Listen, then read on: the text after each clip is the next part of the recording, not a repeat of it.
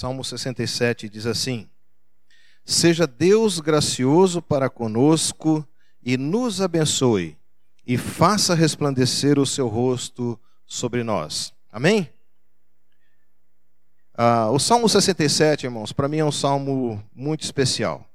Como vários é, salmos no, no livro, esse é um salmo messiânico. Ele mostra a intenção ah, de se evangelizar.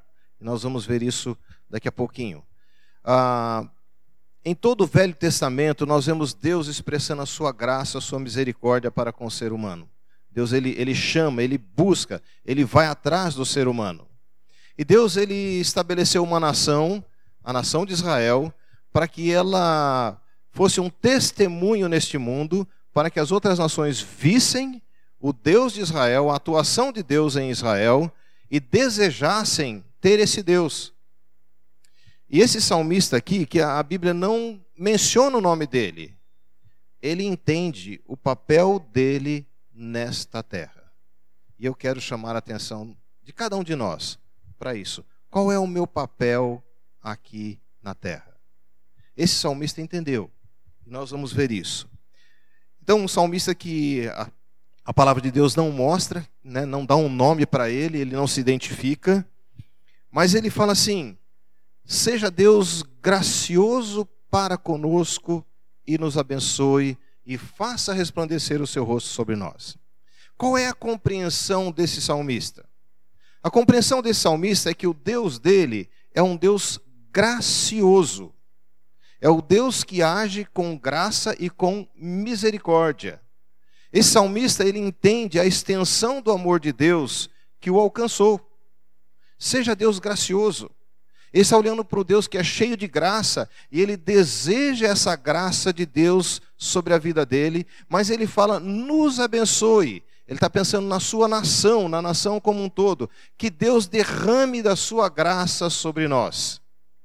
É um salmista que entende a maravilhosa graça de Deus. E ele fala assim: Seja Deus gracioso para conosco e nos abençoe. O apóstolo Paulo fala que o Senhor, lá em Efésios, nos tem abençoado com toda sorte de bênção espiritual em Cristo Jesus. Amém? Amém. Deus tem nos abençoado. Esse salmista aqui, ele está pedindo a, a, a, a graça de Deus e ele fala: Deus nos abençoe.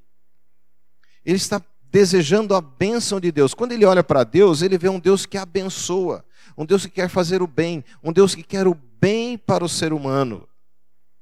Quando Deus criou o homem, onde é que Deus colocou o homem? Deus fez o Éden, e Éden é o quê? Paraíso. E Deus colocou um jardim no Éden. Veja como Deus, ele é gracioso. O Éden já era um paraíso. E Deus ainda colocou um jardim no Éden e colocou o homem lá. Eu um, tive um professor no seminário que ele falava assim que a beleza que a gente vê hoje nesse mundo é fruto da ira de Deus. É o que sobrou quando o pecado entrou neste mundo e Deus agiu com justiça e o homem teve que sair do jardim do Éden. A gente olha certas fotos, né, como a gente vê até nas canções, e a gente fica maravilhado da beleza que este mundo tem, que Deus colocou nele. Era muito mais bonito. Era incomparavelmente mais bonito do que a gente vê hoje. Deus é cheio de graça, Deus ele abençoa. Ele fez o homem para ser um homem feliz, não para ser um homem triste que sofresse. E esse salmista, ele entende isso, ele fala: "Deus, então nos abençoa. Traga a sua bênção sobre a nossa nação." Nós oramos para que Deus nos abençoe. Nós desejamos as bênçãos do Senhor. E tem mais uma coisa que ele fala: "E faça resplandecer o seu rosto sobre nós." O que, que ele está querendo? O salmista está querendo a aprovação de Deus para a sua caminhada. Deus resplandecer o rosto é Deus estar alegre, Deus estar contente, Deus estar feliz com a vida desse salmista. E ele fala: Senhor, faça resplandecer o teu rosto sobre nós. Que o Senhor, quando o Senhor olhar para a nossa nação, o Senhor dê aquele sorriso enorme. Que o Senhor transborde de alegria ao ver a nossa caminhada como nação. Então, esse salmista está desejando tudo de bom. Ele deseja a graça, seja Deus gracioso para conosco, que nos abençoe. Derrame as suas bênçãos sobre nós e faça resplandecer sobre nós o seu rosto. Esse salmista, ele é um salmista que entende a Deus, mas ele entende o papel dele aqui na terra.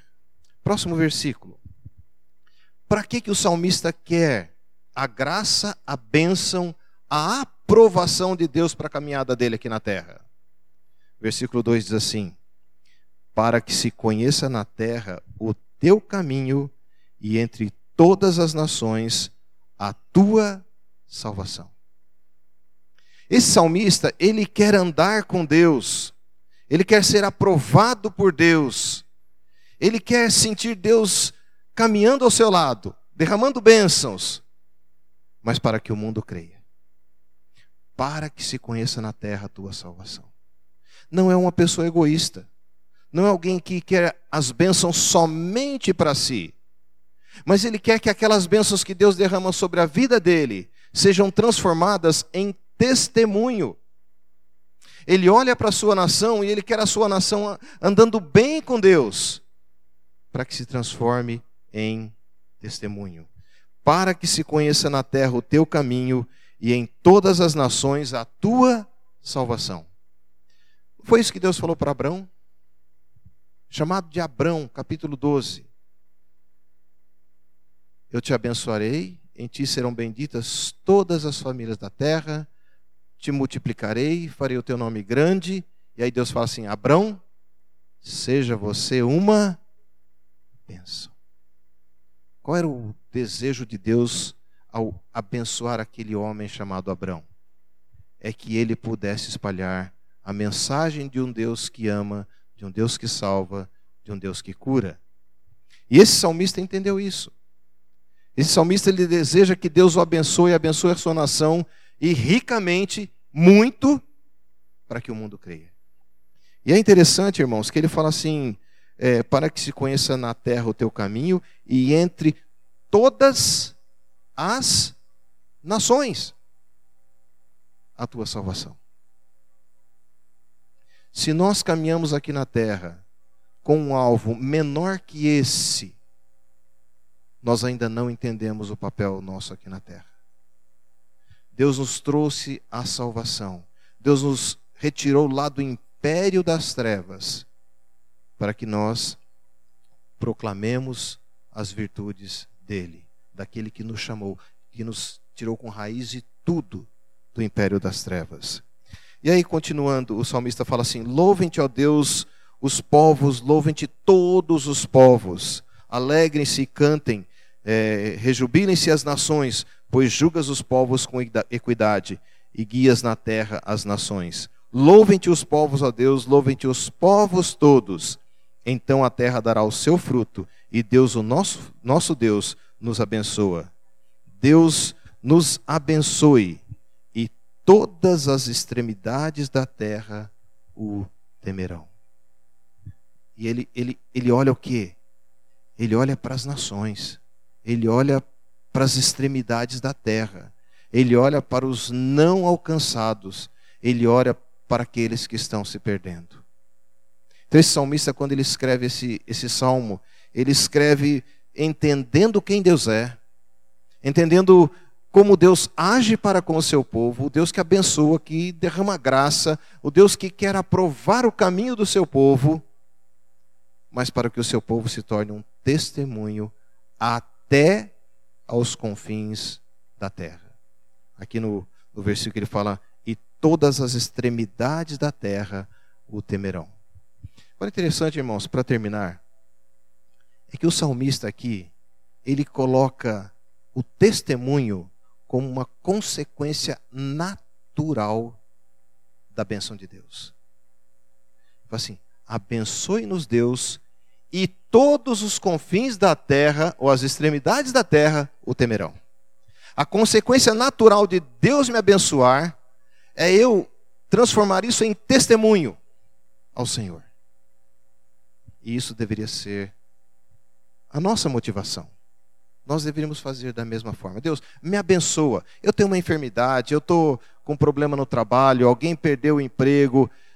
A gente pede as bênçãos de Deus, mas o objetivo deveria ser para que os confins da terra conheçam que o Senhor é Deus, que o Senhor salva, que o Senhor ama as pessoas. Então esse salmista ele, ele entende a Deus, ele entende o papel dele aqui na terra. Ele entende que como nação de Deus, ele tem a responsabilidade de testemunhar até aos confins da terra. Amém? Que Deus nos abençoe, que nós também sejamos assim. Peçamos as bênçãos de Deus, cresçamos mais no conhecimento de quem é esse nosso grande Deus, mas que o nosso objetivo, o nosso alvo, o nosso propósito seja que aquela bênção que Deus me deu chegue até os confins da terra. Que aquilo seja transformado em testemunho e o Senhor seja engrandecido através desse testemunho. Amém? Pai querido, muito obrigado pelo teu grande amor. Senhor Jesus Cristo, como nós cantamos, Pai, ele morreu e ele venceu a morte. E venceu a morte para que nós também tivéssemos a vida que ele oferece, a vida eterna. E Pai, nós somos resgatados pelo Senhor Jesus Cristo. Nós somos transformados. Como a tua palavra fala, fomos feitos filhos, família do Senhor. E o Senhor nos deu uma tarefa, Pai. E este salmista, lá no Antigo Testamento, Pai, que a gente nem sabe o nome, ele demonstra esse entendimento de que o Senhor é um Deus gracioso, um Deus que abençoa, um Deus que aprova os caminhos, o Deus que nos enche e nos cerca de tantas bênçãos, para que o mundo seja alcançado pelo Senhor.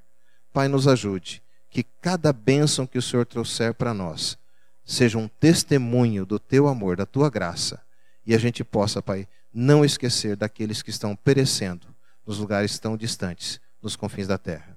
Que o nosso desejo seja, Pai, muito mais do que receber uma bênção, seja que ela seja transformada em testemunho para a salvação. Assim eu peço, Pai, e te agradeço pelo teu grande amor por nós. Em nome de Jesus. Amém.